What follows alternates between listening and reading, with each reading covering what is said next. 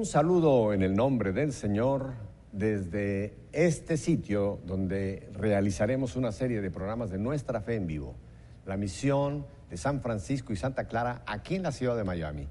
Brevemente, la razón por la que se están produciendo estos programas es porque ustedes saben que mi esposa Viri está pasando por un proceso de tratamiento de esa enfermedad llamada leucemia y EWTN me ha concedido el gran favor de que podamos hacer los programas para que yo pueda permanecer el mayor tiempo acompañando a Viri. Pero el padre José Luis Menéndez, párroco de esta parroquia, nos ha hecho el gran favor de facilitarnos un lugar tan bello y tan hermoso como es esta misión de San Francisco y Santa Clara. Y hoy nos llenamos de alegría, porque tengo aquí conmigo a alguien que yo quiero entrañablemente y que ustedes yo sé que lo quieren igual que yo, ni más ni menos que a Monseñor Willy Peña. Pepe, para mí es un placer una vez más estar contigo. Nos une una amistad de muchos años y un cariño muy, muy, sincero y sobre todo, ¿verdad? Porque estábamos hablando antes de comenzar el programa de que tu esposa se está recuperando favorablemente y me alegro mucho porque hemos orado por ella y te hemos acompañado, que ese es el gran, el gran don, uno de los grandes dones que el Señor nos ha dado, que es la comunión, la comunión de toda la iglesia. Yo creo que todavía nosotros los católicos tenemos que redescubrir lo que significa ser católico. Podemos ir a cualquier lugar del mundo y podemos encomendarnos a cualquiera y todos estamos orando todos por todos. Lo que llamamos la intercesión. Qué importante es, ¿verdad? Ese, ese amor que nos podemos mostrar cuando intercedemos los unos por los otros, especialmente cuando hay una situación que requiere esa muestra de amor y, sobre todo de solidaridad. Por eso, o sea, el eh, católico eh, está en casa en cualquier lugar y, y todas las necesidades de todos siempre están en cada altar, en cada iglesia eh, cuando se celebra una Eucaristía, están las intenciones de toda la iglesia presente. O sea, no es mi misa, es la Eucaristía que se celebra por eso, por los difuntos, ¿verdad? Por los vivos, por los, por los muertos. Y, y todo esa, cuando uno trae un amigo, pues tú traes el tuyo, traigo el mío, y también pues te hemos acompañado con el amor y que tú te has ganado, ¿verdad? Eh, en el caso mío también fuera del programa. Y yo creo que el que siembra recoge.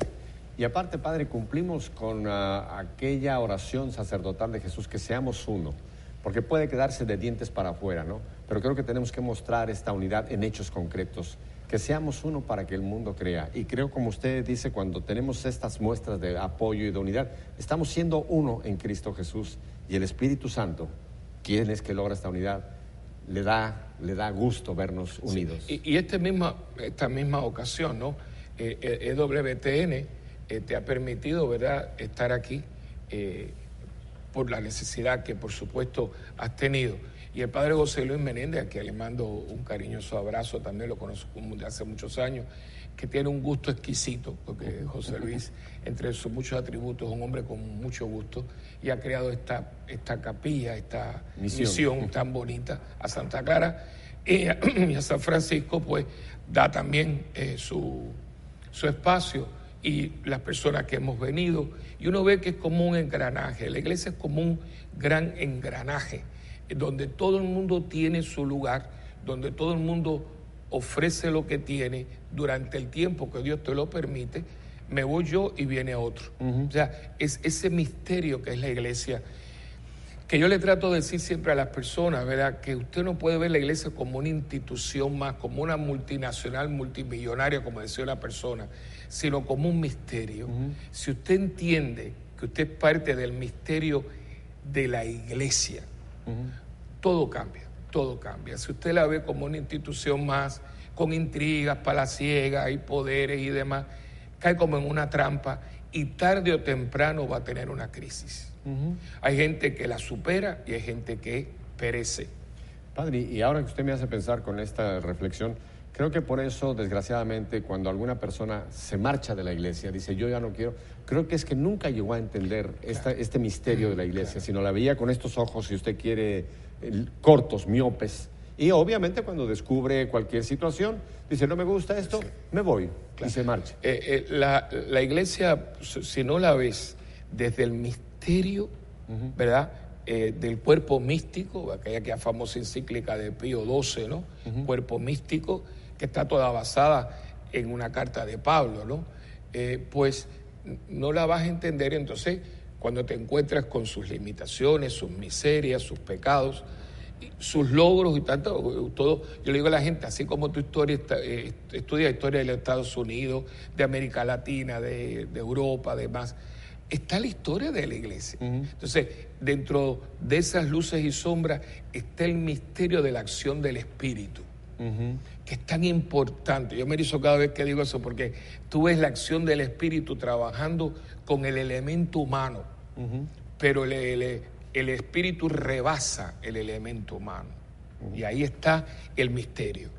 Sí, porque si fuera solamente el elemento humano, no, desde no Pedro hubiéramos acabado, sí. nunca hubiera podido por 21 siglos permanecer y ni los poderes del infierno nunca la destruirán esta iglesia de Cristo. Por eso es que estamos en un tiempo neumático, un tiempo del Espíritu Santo, ¿no? Por eso que yo siempre comienzo el programa eh, con la oración del cardenal Bertier al Espíritu Santo, porque eh, eh, es la gente cree que el Espíritu Santo es solamente de la renovación y de demás. O no, o piensan que es una paloma que está en un vitral por ahí en mi parroquia y la ven como una paloma por ahí. Y, y yo siempre cuando voy, explico y doy los retiros, digo, la renovación en el espíritu es el cumplimiento de Romanos 12, que dice Pablo, renueven su mente para que cambie su vida, para que sepan cuál es la voluntad de Dios, lo que es bueno, lo que es perfecto, lo que le agrada.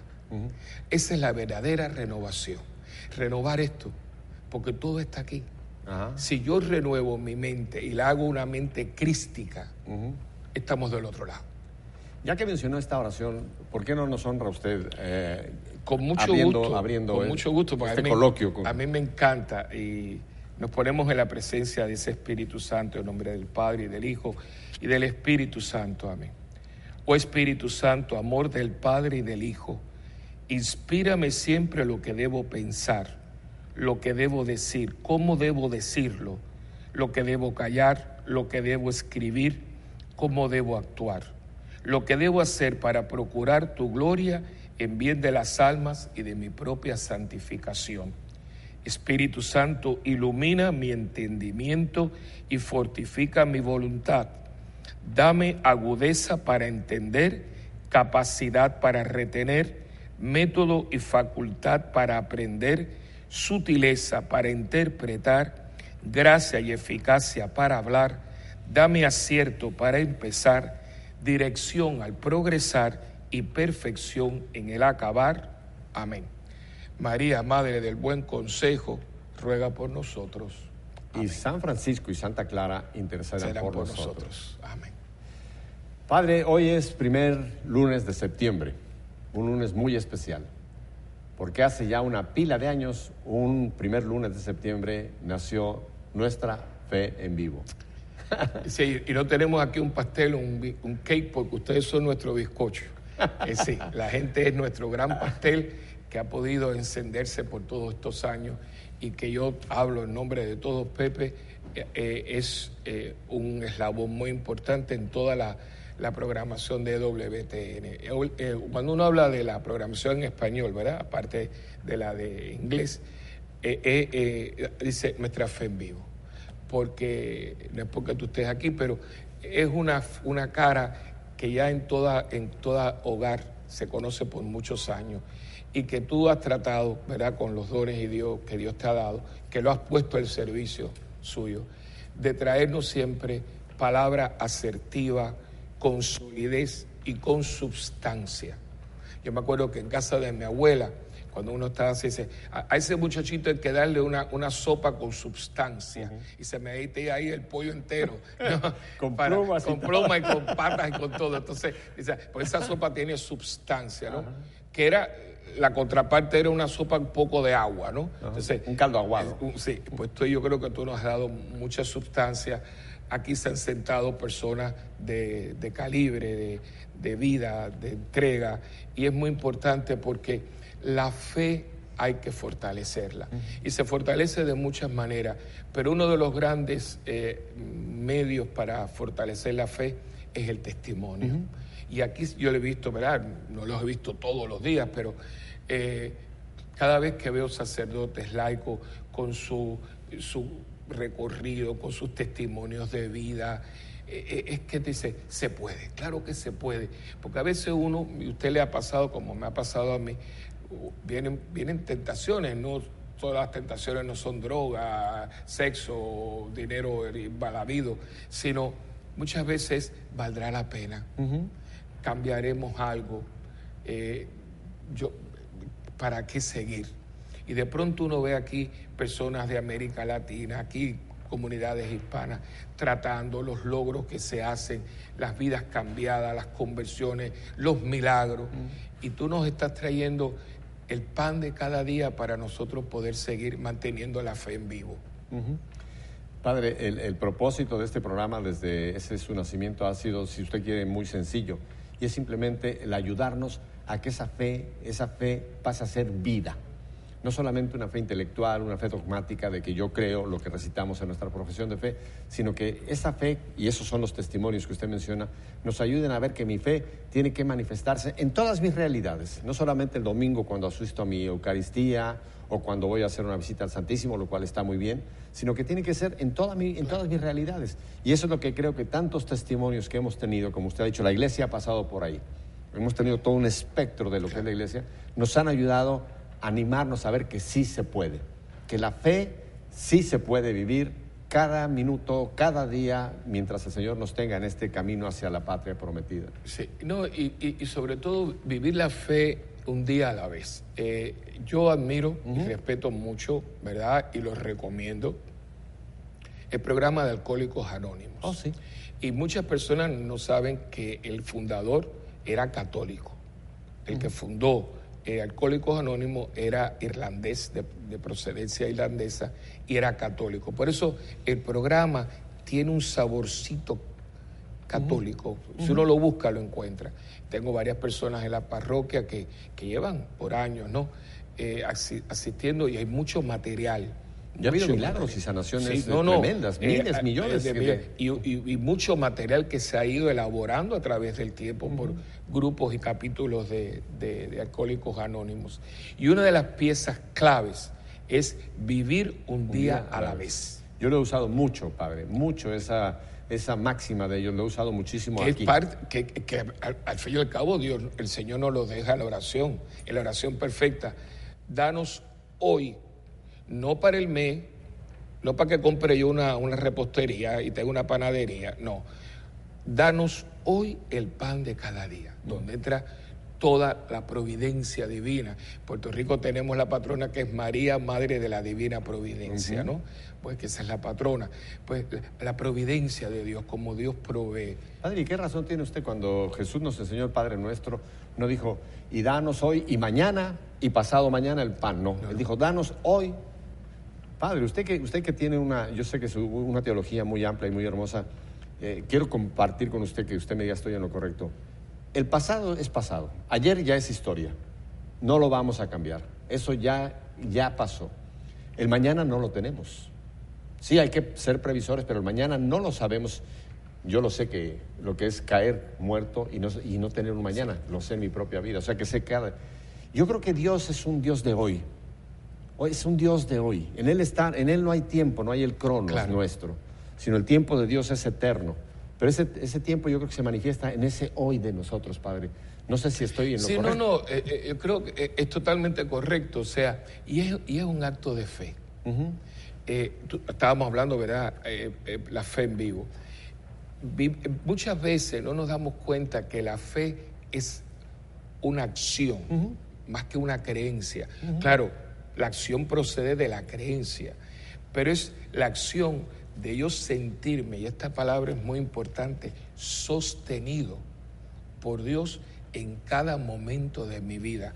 Por eso es que Pablo, que es magistral, usa tres verbos muy importantes.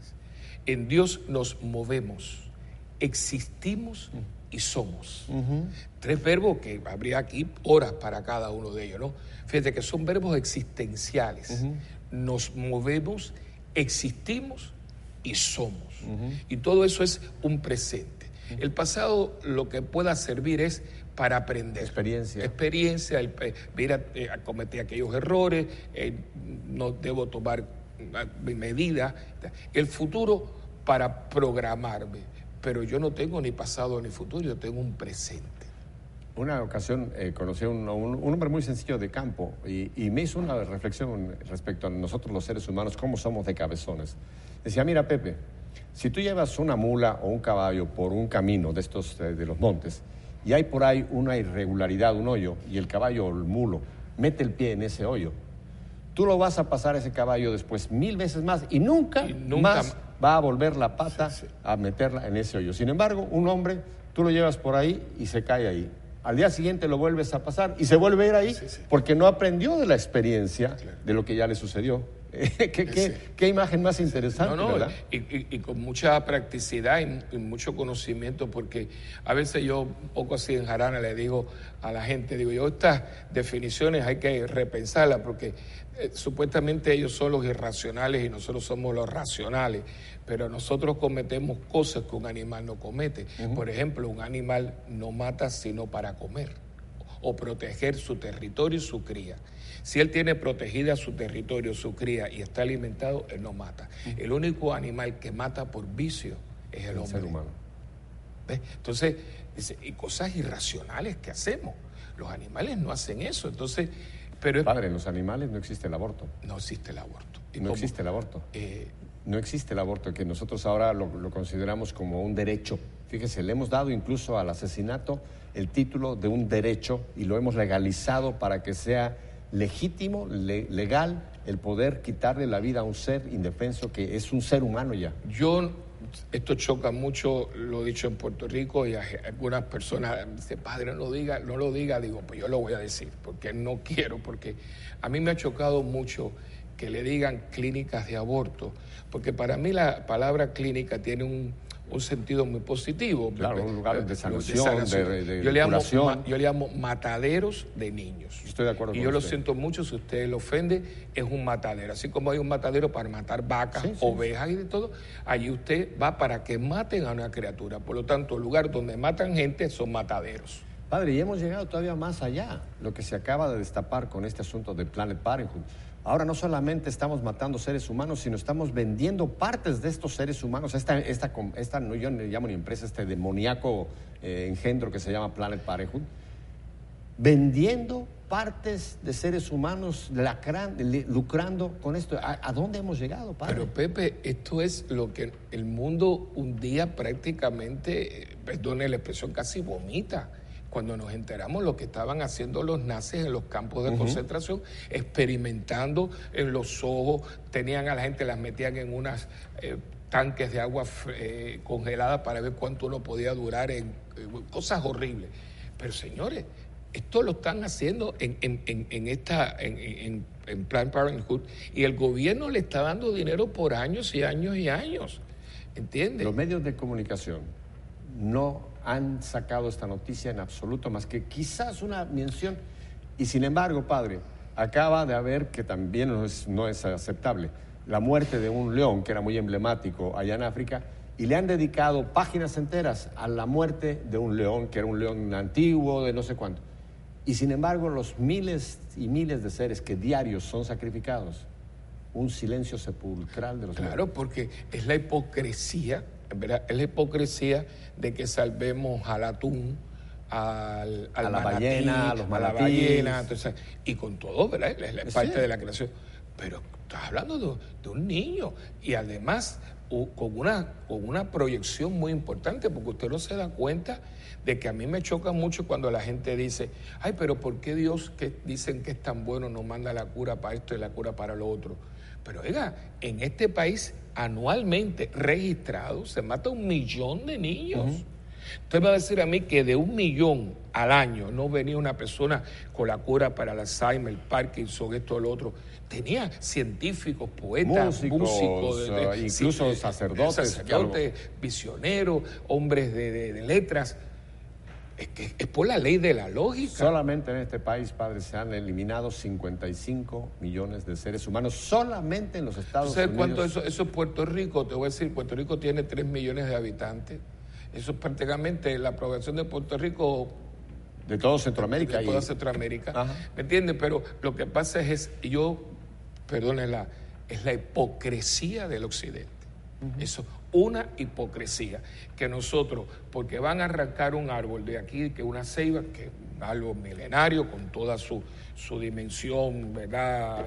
Eh, de, de todo tipo, y la gente se amarra porque es la madre tierra y de todo. Pero entonces en la esquina hay un matadero de niños donde se comercia con, sus partes y ahí no se dice nada. Entonces, usted, usted, usted decida, la ceiba vale más que un niño. Eso es todo. O sea, y a veces eso es muy fuerte. No, eso no es fuerte. Eso se llama realidad. Una cosa es ser fuerte y una cosa es ser realista. O sea, o es esto o es esto. ¿Quién vale más? ¿Un manatí o un niño? Las dos cosas tienen un valor, pero un niño es un niño, un niño es un ser humano. Entonces, y yo que trabajo con mujeres, yo porque ahora tengo una noticia muy linda, eh, eh, un ministerio que salió de la parroquia, por cierto que creo que es la primera persona ya oficial, el sábado pasado eh, se, firmaron las escrituras porque por un donativo de, un matrimonio, que Dios me los bendiga, se compró en la esquina de la parroquia un, un edificio que estaba abandonado y el banco lo había reposeído y demás, porque va a ser el primer centro Provida en todo Puerto Rico. Ay, qué bueno, padre. Esta es noticia para todo, para todo el mundo. O sea que eh, ya me, mandaron el teléfono, inclusive las muchachas, porque está eh, registrado en el Departamento de Estado. Ministerio se va Centro Raquel, Centro para la Vida. Entonces, para una opción que una muchacha eh, encuentre que está embarazada y de todo, pueda ir a este lugar y encontrar una alternativa a su embarazo que no sea matar a su niño. Porque yo que trabajo con cientos de mujeres que me las mandan psiquiatras y psicólogos, mujeres que no pueden dormir, mujeres que le dan ataques de llanto después de años, que no pueden dormir con la luz apagada, que oyen el llanto de niños. O sea que han pasado por un oh, una porque el aborto tiene el aborto tiene dos víctimas, no una, dos víctimas. El niño que se ha asesinado y la madre que ha sido destruida en su subconsciente. Padre, y usted sabe que ahora también han descubierto que incluso el padre también tiene una situación post-aborto y que ya empiezan también a encontrar en los círculos familiares ese padre de esa chica que aceptó o la madre, o sea que va teniendo como una, una repercusión más allá de solamente la mujer. Yo le digo a los dos que los dos hicieron el aborto, claro. ¿entiende? Entonces, ¿qué pasa? Que ahí tiene que haber toda una sanación. ¿verdad? Interior, porque se ha planificado el asesinato de un niño. O sea, eh, y, fíjate que la palabra es dura, sacarme el niño, o sea, sacarlo no solamente del vientre, sino del sistema, del, del entendimiento que tenemos un hijo en común, ¿no? Y esto es muy importante. Y ahora que estamos por empezar dentro de dos meses, el año de la misericordia, yo hago un llamado a todos ustedes, hombres y mujeres que han estado en este proceso, que vayan a Cristo y encuentren esa misericordia que está ahí para usted. Pero aquí hay un problema, Padre, y creo que nuestro Papa emérito eh, lo clamaba eh, cuando él nos hablaba de esa crisis de fe, la gran crisis de fe. Nos dio el año de la fe, que ese año de la fe, como él dijo, no es para una efeméride, no es para celebrar que el mundo ya tiene fe, sino es al contrario, Creo que ese año de la fe tenía por objeto darnos cuenta que estábamos en una crisis de fe. Para reencontrarnos con nuestra fe. Pero los que nos llamamos cristianos, Padre.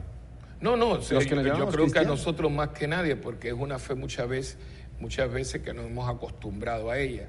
Usted conoce este texto, ya que hablaba usted de esa fe que tiene que manifestarse, nuestra fe en vivo. Usted lo conoce este texto perfectamente de Santiago capítulo 2. ¿De qué le sirve, hermanos, hijos míos, que alguien diga, tengo fe si no tiene obras. ¿Acaso podrá salvar la fe? Si un hermano o una hermana está desnudo y carece de sustento diario y alguno de ustedes le dice, vayan en paz, caliéntense y ártense, pero no da lo necesario para el cuerpo, ¿de qué sirve? Así también la fe, si no tiene obras, está realmente muerta. Y es palabra de Dios, no lo acaba el padre Willy ni Pepe Alonso. Esta es palabra de Dios. Fe sin obras está muerta, Padre. Y si la fe está muerta, nosotros estamos muertos. Sí, somos. Eh, a mí una persona una vez me dijo que si yo quería los zombies. Yo le dije, oh, sí, cómo no. pero usted ha visto alguno, digo, oh, yo veo muchísimos.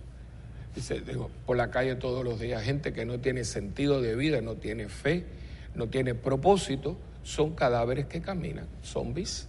Yo voy a ir un poco más fuerte que usted y, y van a decir que soy un bárbaro, pero ¿no le pasa que aún quizá en su misma parroquia, a veces los que llegan un domingo a misa vienen como autómatas? Oh, claro. Que llegaron ahí sin, sin fe. Sí, Vienen, eh, eh, vienen por, porque hay que ir, pero no están atentos a la predicación de la palabra. Y lo que es más triste, quizás se acercan a comulgar y salen por esa puerta disparados sin tener un minuto. Yo digo, ¿dónde está esa fe? Estuvieron, estuvieron participando en una celebración eucarística, Padre, y creo que también puede haber zombies en nuestras propias... No, yo le llamo el, el- el- el católico del cumplimiento, del cumplimiento, ¿no?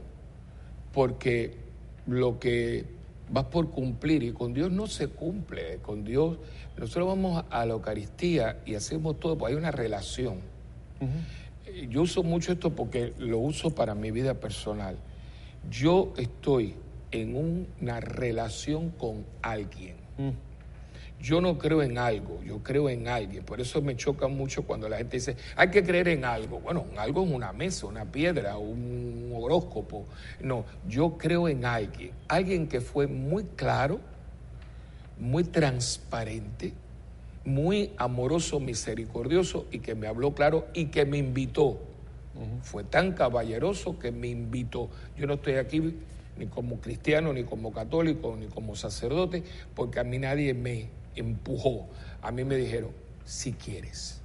Bueno, la famosa cita que yo la uso mucho, ustedes lo saben, Apocalipsis 3:20, ¿no? He aquí que estoy a la puerta y llamo. Si alguien oye mi voz y abre, yo entraré y cenaré con él. Claro. Jesús invita, pero en esa libertad que Él nos dio, Padre, Él la respeta al punto de que si no le abro la puerta, Él no la va a... No, no, no, no. Eh, Dios ni, ni brinca cerca, ni rompe candados, ni fuerza puertas. Él, si tú le abres, Él entra. Padre, tenemos que ir a unos breves mensajes y creo que estamos tocando un punto que vale la pena ahondar un poquito, porque yo le voy a preguntar a usted, ¿cómo podemos, qué podemos hacer para que esa fe que quizá caiga en esta descripción, una fe que no está siendo una fe viva, la podamos reanimar o revivir? ¿Qué, qué regalo tener al Monseñor, Padre Willy Peña con nosotros, ¿verdad? Todavía tenemos un buen rato para compartir con ustedes, así que no se le ocurra irse fuera de este canal porque va usted a caer por ahí, quién sabe dónde. Quédese con nosotros un par de minutos, volvemos, Monseñor Willy Peña, yo con usted. Tranquilo ahí.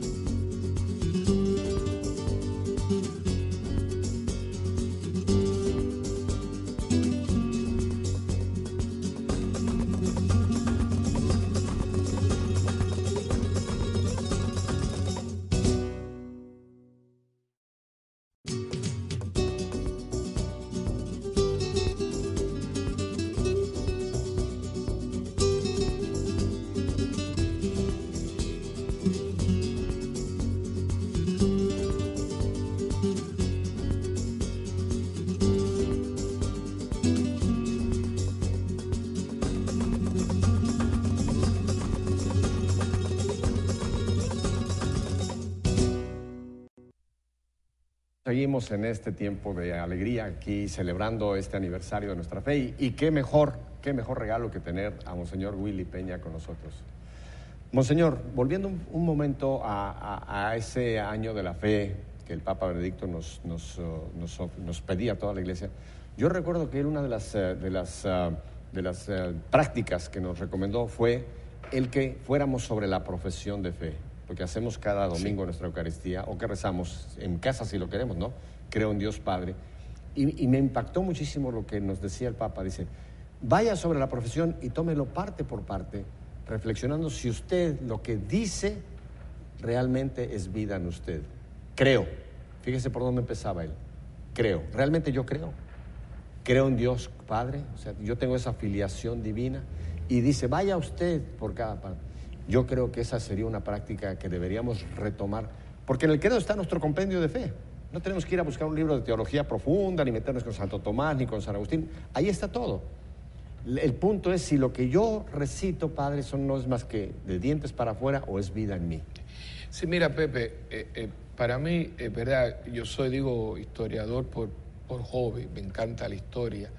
Eh, creo que cuando se aprende de la historia, muchas cosas cobran un sentido mucho más profundo, porque todo tiene una razón de ser. la liturgia, cómo es que, por qué nosotros nos vestimos de una manera, eso tiene su historia. En toda nuestra, ¿verdad? Nuestras imágenes tiene su historia. Y yo creo que el católico ha asumido muchas cosas por tradición. El mismo Papa Benedicto XVI, cuando era cardenal, eh, en el siglo pasado, dijo aquella frase entre las múltiples, pues este es un Papa que la historia hablará mucho de él yo lo estimo y lo respeto mucho porque es un cerebro privilegiado. Ese libro del eh, El Cristo de Jesús de Nazaret, eso yo le decía, ¿cómo este hombre saca las cosas? Pues es como una, como una naranja que uno le saca el jugo, porque es una profundidad, te das cuenta del don de Dios, ¿no? Y él decía esa frase, que el cristiano del próximo siglo, de este siglo, tiene que pasar de un catolicismo, un cristianismo de tradición a un cristianismo de convicción. Y yo creo que ahí está el reto para los obispos, sacerdotes, eh, religiosas, nosotros todos los laicos, de redescubrir la fe. Yo tengo a la parroquia, porque lo estoy haciendo conmigo y se lo estoy brindando a ellos, un redescubrir nuestra fe. El credo que nosotros profesamos fue fruto de concilios de toda una trayectoria donde la iglesia, estudiando su, su, misión a la luz del Señor, a la luz de Cristo, ¿verdad? Porque todo tiende hacia Él, venimos de Él, vamos hacia Él, Él es el mismo ayer, hoy y siempre. Mira cómo todo cae, ¿no? Pues entonces la iglesia, a través de los años, va compilando todas todas estas verdades que brotan del Evangelio y de la persona de Jesús, que costó oración, costó discusiones, creo, estudio, mucha santidad de vida de hombres, ¿verdad? Todos los santos padres. Y que, era, también, y que era también, padre, respuesta a muchas herejías que habían brotado desde el mismo eh, principio. Exactamente, que inclusive... Desde el mismo principio ya había desviaciones. Claro, que inclusive algunos eran obispos, ¿verdad? Nestorio, por ejemplo. Entonces, todo este fruto, en un momento dado, se hace una compilación y es nuestro credo, nuestro creo. O sea, que cuando usted y yo decimos creo, nos estamos uniendo a una larga tradición que esto no fue alguien que puso ahí cuatro cositas para que usted y yo la recitáramos así como monótonamente todos los domingos, sino yo me estoy uniendo a una tradición que costó dolor, costó lágrimas, costó sangre porque hubieron hasta Mucha oración y una oración y sobre todo y la acción del Espíritu Santo. Ahí iba a un derramamiento del Espíritu en la iglesia o sea porque a veces hablábamos ahorita la gente no entiende a veces la acción. Y yo cada vez que me, pongo muy erizado, la acción del Espíritu en la iglesia. El Espíritu Santo, ¿verdad? No es una palomita cualquiera, no, no. Es, la tercera persona de la Santísima Trinidad. Que Jesús dice, yo me tengo que ir. Y cuando Él venga, les revelará. Les enseñará. Les enseñará. O sea, que estamos en un momento donde nosotros estamos viendo, por ejemplo, el año de la fe ahora el año de la misericordia, que estamos, esto, es un año que se aproxima con unas consecuencias que ni tenemos, porque es un año jubilar de la misericordia. Y cuando tú coges las escrituras, desde el principio hasta el final, ¿cuántas veces no se habla del Dios misericordioso, lento a la ira y rico en clemencia? Y a ese Cristo, a ese Cristo, a ese Dios misericordioso tenemos que clamarle, porque en este momento, eh, Pepe, estamos haciendo atrocidades. O sea, eh, yo no quiero ser negativo, yo no soy una persona negativa, pero a mí me asusta. Yo estoy viendo cosas, estoy viendo unos avances, estoy viendo todo lo que está pasando en el Medio Oriente, me, y tengo mis temores porque veo un occidente totalmente colapsado moralmente, ¿verdad? Donde no hay no hay fundamento, todo ha sido socavado por un clima hedonista. Padre, ya lo, ya lo anunciaba y lo Benedicto nos lo volvió a, decir. Europa ha dejado de ser un continente católico. Imagínense, y esto dicho por un papa, o sea, no, no, no es una frase por ahí publicitaria. Europa ha dejado ya de ser un continente católico. Europa que fue, especialmente España, donde la fe vino a este continente americano, Hoy día ya no lo podemos calificar más como un continente católico. Padre, ese es un asunto bien serio lo que usted dice, hacer una reflexión de, nuestra realidad. No estamos usando el discernimiento, Padre. No, no, entonces, ¿quién da el discernimiento? El Espíritu de Dios, toda, toda la espiritualidad ignaciana, el discernimiento de espíritu, ¿no? Ponerse, Señor, dime lo que debo hacer, lo que yo, la oración está tan hermosa, ¿no? Eh, ¿Qué, debo callar? ¿Qué debo decir? ¿Qué debo escribir? Dame acierto al hablar, porque hoy en día, porque me, para que yo caiga bien. Yo soy pastor, yo soy pastor de alma, eh, ¿verdad? Ese es un título que mis hermanos cristianos no católicos se han tomado, pero los sacerdotes católicos somos pastores de alma, ¿no?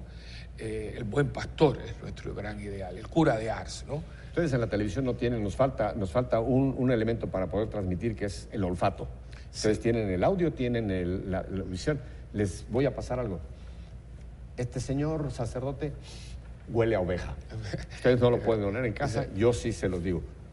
Padre Willy huele a oveja. Yo he estado con su rebaño, yo lo he seguido, monseñor, y no es guataquería. No, no. Es la verdad, usted huele a oveja. Bendito sea Dios. Y yo trato, entonces yo digo, Dios mío, o sea, en este momento no podemos coger estos púlpitos para apapuchar a la gente, entretener. No, el púlpito es la proclamación de la palabra y la reflexión sobre la palabra. Yo no puedo coger un púlpito para hablar de mis vacaciones, yo podré hacer una anécdota, pero tiene que ser la reflexión sobre la palabra que la iglesia, ¿verdad?, nos da en la liturgia de cada domingo. Eh, también se predica, por supuesto, durante la semana, pero el momento clave es la liturgia dominical. Y ahí hay que anunciar y denunciar. Ahora, este punto me interesa mucho, Monseñor. La palabra que escuchamos, la primera parte de nuestra Eucaristía, la proclamación de la palabra. Esta, esta proclamación de la palabra y después la homilía, no es simplemente para darle a, a sus feligreses un poco más de inteligencia o de conocer más doctrinalmente, eso tiene que pasar a ser vida. Si esa proclamación de la palabra del domingo y esa homilía que me va a, motivar, me va a explicar la palabra, Monseñor, usted lo hace para que el que la esté escuchando salga por esa puerta y vaya a vivir lo que acaba de escuchar. había un anuncio, yo no voy por supuesto decir la, la marca de la gasolina, decía, ponga un tigre en el tanque para que su carro marche mejor. Ah, es una que empieza con E, con varias X. Exo, yo sí, lo digo. Pues, o sea, ponga un tigre en el tanque para que su carro marche mejor. Y cuando la, palabra te, te, entusiasma para tú decir, esta semana tengo que ser mejor esposo, mejor... Eh, te da como la inyección, ¿me entiendes? O sea, de la decían antiguamente, ¿verdad? En España, de la misa a la mesa, ¿no? Hablando de la comida, pero yo digo de la misa al mundo, ¿no? Yo aquí me lleno para ir, porque hay una, yo hago una analogía muy, muy, importante. Digo, usted come para crecer, no come para engordar. Porque cuando usted come para engordar, desarrolla problemas de salud. Ah, sí. Entonces, usted come para crecer, para tener su energía, para tener su cuerpo en forma, ¿verdad? Entonces, ¿qué sucede? Hoy mucha gente va porque quiere, ay, qué bonito. Mira, a veces la palabra es fuerte. Porque yo le digo a la gente, cuando a mí me dicen, el que quiere a su madre, a su padre, a su hijo, a su esposa más que a mí, no es digno de mí, eso es fuerte. Cuando te dice, el que pone la mano en el arado y mira para atrás, no es que te eches para atrás, que mires para atrás. No es digno. O sea, estamos hablando de que esto, esto es fuerte, pero es retante. Y yo creo que hemos perdido ese reto. Ese, eh, antiguamente, cuando yo era muchacho, había uno, una, una revistita que eran vidas, vidas ilustradas. Ah, sí. Entonces, a mí me encantaba. Entonces, eso pues te animaba, lo que quería Santa Teresa, dice, con el hermano a, ser visionera y dar la vida, eh, tan linda la anécdota, ¿no? Que se escaparon, Santa Teresa. Pues e, es animarte a ser santo. Y yo, ¿verdad? Le pregunto a usted y a mí, ¿cuántos de nosotros verdaderamente creemos en santidad? O sea, que yo un día sea San José, San Wilfredo, porque esa es nuestra llamada a la santidad, o sea, ser hombres de que reflejemos, dice que cuando Moisés bajaba el rostro, ¿no? Y había que poner sus velos porque no podía.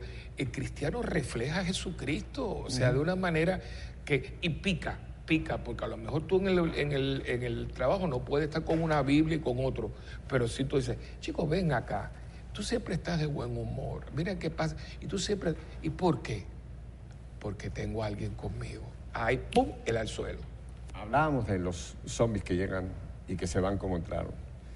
Ah, yo quisiera eh, darle un enfoque que sé que va a levantar un poco de ronchas, pero padre, ¿no cree que a veces ustedes sacerdotes, en cierta forma, no ayudan a estos zombies a revivir? Voy a esto, la homilía, la importancia que tiene la homilía y que no lo ha dicho el Papa Juan Pablo, no lo ha dicho el Papa Benedicto, lo ha dicho el Papa Francisco a ustedes sacerdotes. La homilía tiene que ser preparada en oración tiene que realmente ser esa palabra que va, que va a llegar a motivar esas almas.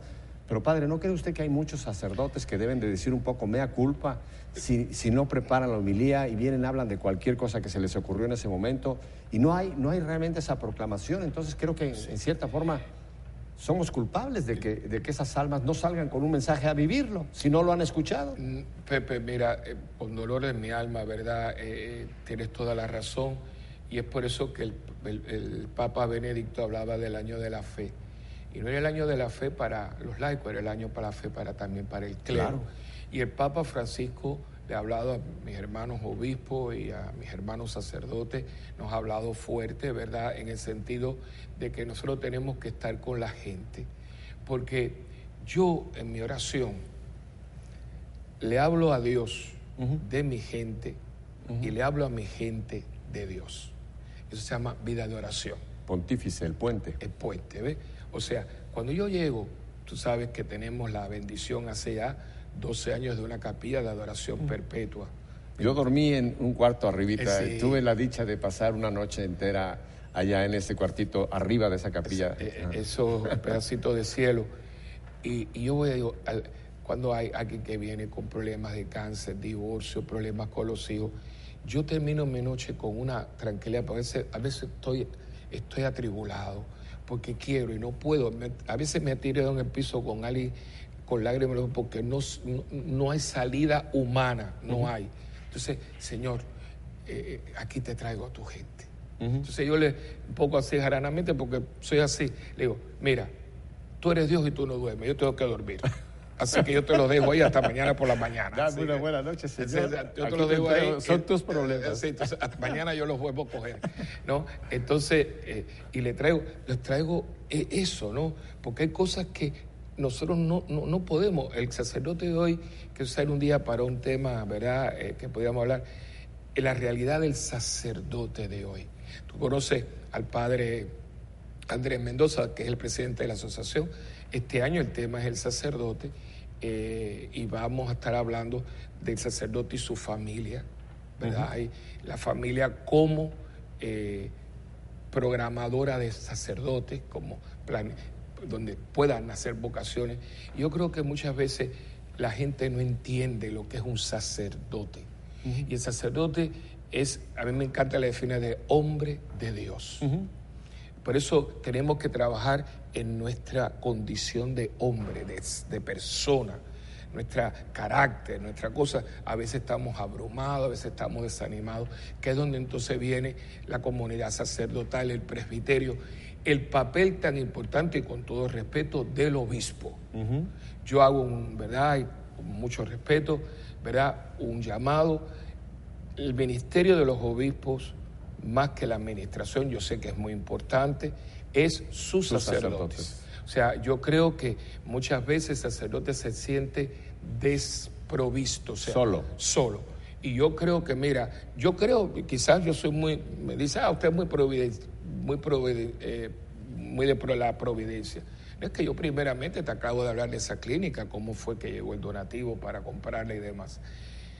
Pero yo creo que si nos dijeron que busquen primero el reino de Dios y lo demás se les dará por añadidura, yo creo que el ministerio sacerdotal con, con sus sacerdotes del obispo es imprescindible.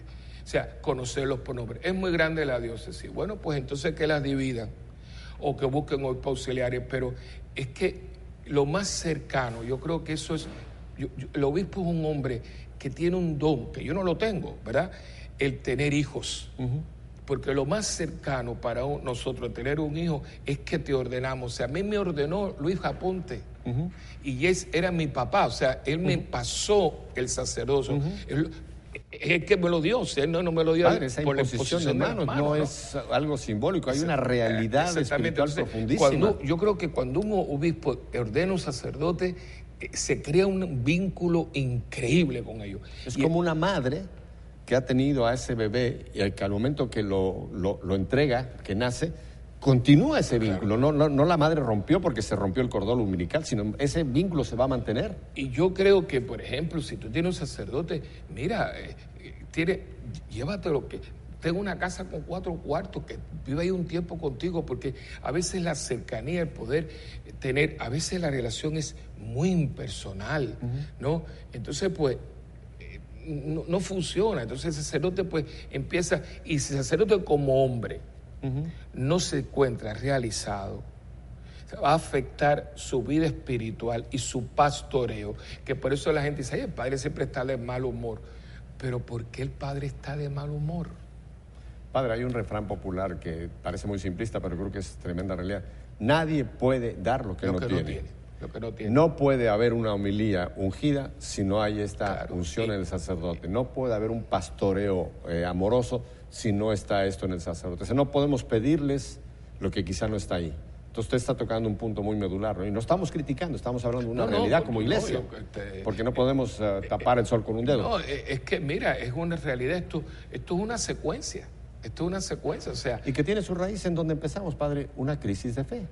Claro. Porque ustedes como sacerdotes, como presbíteros, también pueden tener esta misma crisis de fe que podemos tener. Por supuesto, si hay casos, ¿verdad? Uno de los milagros eucarísticos era de un sacerdote que había perdido su fe en la Eucaristía. O sea, no me acuerdo ahora, eh, sea uno de los, de los famosos milagros eucarísticos, ¿verdad? Que iba al Papa porque él quería que le diera permiso para no celebrar más porque él había perdido la fe en la transustanciación, ¿no? Entonces tuvo ese milagro, ¿verdad? Que se conserva ahora en uno de los santuarios, eh, donde se, ¿verdad? Se, se, adora la presencia real que, quedó plasmada. Y yo creo que es muy importante que nosotros nos demos cuenta de que cuando yo llego al púlpito, yo tengo que pedir, yo, y esto se lo regalo a mis hermanos sacerdotes, cuando yo tengo diácono, y cuando el diácono va a empezar a proclamar la palabra, yo enseguida siempre repito y repito, dame, dame palabra, dame tu palabra, dame tu palabra. Señor, que yo no meta nada mío aquí, ni opiniones, ni sugerencias. No, no, no. De hecho, cuando yo soy muy cuidadoso, que cuando yo voy a decir algo, digo, esta es opinión personal. Opinión personal. Lo demás, aquí está. Palabra de Dios. Palabra de Dios tengo la, esa, esa, ese cuidado de decir, esto que voy a decir es opinión personal, que trato de que sean las mínimas. Porque tú no vas a ver allí a oír mis opiniones políticas, ni vas a oír allí eh, que yo creo de la película tal o a dónde hay que ir de vacaciones. No, para eso hablamos después. No, tú vienes ahí para que yo ponga el tigre en tu tanque y tú salgas de allí. Los muchachos hoy en Puerto Rico dicen pompeado, ¿no? Pompeado, como van al, gimnasio para pompear eh, iron, ¿no? El hierro, pompear nosotros para que tú salgas y decirle, puedo ser mejor, puedo ser mejor esposo, puedo ser mejor con mis hijos, puedo ser un mejor joven. O sea, buscar la manera de que nuestra fe sea vida. Porque hermano mío, si tú no y yo no lo hacemos así, el mundo va a dejar de creer, y perdonen la frase tan dura, van a creer que somos unos payasos. Y fíjate lo que el payaso es algo muy singular. La gente no se ríe con los payasos, la gente se ríe del payaso. Por una cosa es que nos riamos de algo tú y yo, y otra cosa es que yo me ría de ti. El cristiano cuando no vive su fe, se vuelve un payaso y de los payasos se ríe la gente. Padre, no nos queda mucho tiempo y no quiero, no, estamos aquí tratando de pues, representarles a ustedes un cuadro pesimista, sino realista. Esta crisis que estamos viviendo, porque estamos viviendo un tiempo crisis donde el mundo nos está presentando una serie de, entre comillas, evangelios que están atrapando a muchos que ya han perdido esta fe, ya no tienen esta fe que debe ser, como usted dijo, nuestra gasolina, nuestra razón y mostrarse en obras. ¿Qué le diría a usted en tres y cuatro minutos, padre? ¿Cómo podemos, usted lo dijo, cómo podemos reactivar o abrirnos a ese, que esta fe pase nuevamente a ser una fe viva, no solamente una fe muerta, sino una fe viva? ¿Cómo resucitamos la fe? Mira, primeramente yo creo que hay que buscar, y en eso recomiendo siempre los talleres de oración y vida del Padre Larrañaga para una vida de oración eh, contundente y activa. Larrañaga te ponía en, uno, en una vida de oración activa, ¿no? Primero. Segundo, y muy importante, hay que hacer comunidad. Dice los hermanos cristianos no católicos, hay que congregarse. La fe compartida es mucho más fortalecida y activa que una fe totalmente aislada, porque vamos, por eso los mandaron de dos en dos, no los mandaron solo. Bueno, y la oración de Jesús, que sean uno. Sí, y que cuando dos que sean uno, que sean, plural, a uno, a esta comunidad. Y, uno ve todas las cartas eran dirigidas a comunidades. Y una carta no eran tanto, eran, eran cartas para leerse, así que no era tanta gente. Vida de oración, vida de comunidad y vida sacramental ahí está, es, un triángulo, o sea, su vida de oración, que esa oración puede ser también los sacramentos, y su vida de comunidad. Y también formarse. Nosotros eh, somos vagos, eh, o sea, y todo no puede ser la computadora. Hay buen libro, hay miles de buenos libros. La vida de los santos. Una, mira, cuando tú te lees Historia de un alma de Santa Teresita, las moradas, te lees Confesiones de San Agustín, y miren, no son aburridas. Pero mire, usted mencionaba la computadora, las tabletas. Hoy día esto, bien usado, puede ser un instrumento. Ahí, usted sabe que usted puede bajar infinidad de estas vidas de santos y libros aquí. Y tenerlos, ya no tiene usted que tener una librería, un, bookshelf, sino ya lo puede usted tener aquí, llevarlo con usted cuando va de viaje, cuando tiene un rato. Aquí, padre, uno puede tener acceso a todo esto que usted menciona. Entonces, porque te va formando. Y si puede hacer un grupito, que hay muy buenas eh, vidas de, eh, historia de la iglesia. La vida de la iglesia es una maravilla, es una miniserie que no se termina, porque toda la, hoy en día vemos películas y vemos miniseries de esto y miniseries de lo otro. En la iglesia hay una miniserie que tiene de todo, de todo. Pero usted ve, eso es lo que decía ahorita, el, el Espíritu Santo trabajando con el elemento humano, pero rebasando el elemento humano. Que ahí está el misterio que hablábamos al principio. Y yo creo que cuando usted está en ese caminar, no importa los avatares y los problemas que tenga, como decía, verá, Cristo veía a lo lejos la barca que era chocada por las olas y por el viento, y los estaba mirando. Dice, pero ¿por qué no asistió? Porque estaba, lo estaba probando, hasta que llegó y calmó las olas y calmó el viento. ¿verdad? Vivimos en ese momento, la barca está teniendo grandes oleajes, está teniendo grandes vientos, pero el Señor nos está mirando y está viendo si creemos o no creemos. Si creemos, sabemos que pase lo que pase, Él tiene el poder para calmar los mares y los vientos. Padre Willy, yo creo que si pusiéramos en práctica esto, la iglesia de Cristo sigue siendo ese faro que Él quiso hace dos mil y pico de años, que en este tiempo de tantas tormentas siga siendo ese instrumento de llevar el esplendor de la verdad y traer a estas almas a donde realmente se encuentra la verdad con mayúsculas, no las verdades que el mundo presenta. Padre Willy, el tiempo se nos ha ido. Yo a usted no le digo adiós porque sé que usted es un habitual de WTN. Primero quiero darle, ya hemos recibido muchos reportes, padre, de la gratitud, de la alegría que tiene la gente de esta nueva serie que usted nos está haciendo el gran favor de, un placer, Un placer, la verdad que mientras el, todo el mundo todo el mundo ha cogido el dedito ¿no? mientras el mundo gira, pero verdaderamente es, un, es una bendición. Pero usted nos ha permitido que mientras el mundo gira no nos mareemos, no nos quedemos con el vaivén del mundo, sino a través de estas enseñanzas tan, tan sabias que usted nos está dando en este programa, nos permite que en ese giro del mundo estemos centrados, centrados, centrados. en la roca, no en la arena. Así que quiero ya desde ahora, pues yo felicitarlo a usted por este programa. Y felicidades en el aniversario. Y le repito, usted volverá con nosotros porque estamos continuamente en esta intercomunicación. Así que muchísimas gracias, Padre Willy. Y a ustedes, bueno, pues ya saben mi famosa frase de, de tantos años aquí en nuestra fe en vivo.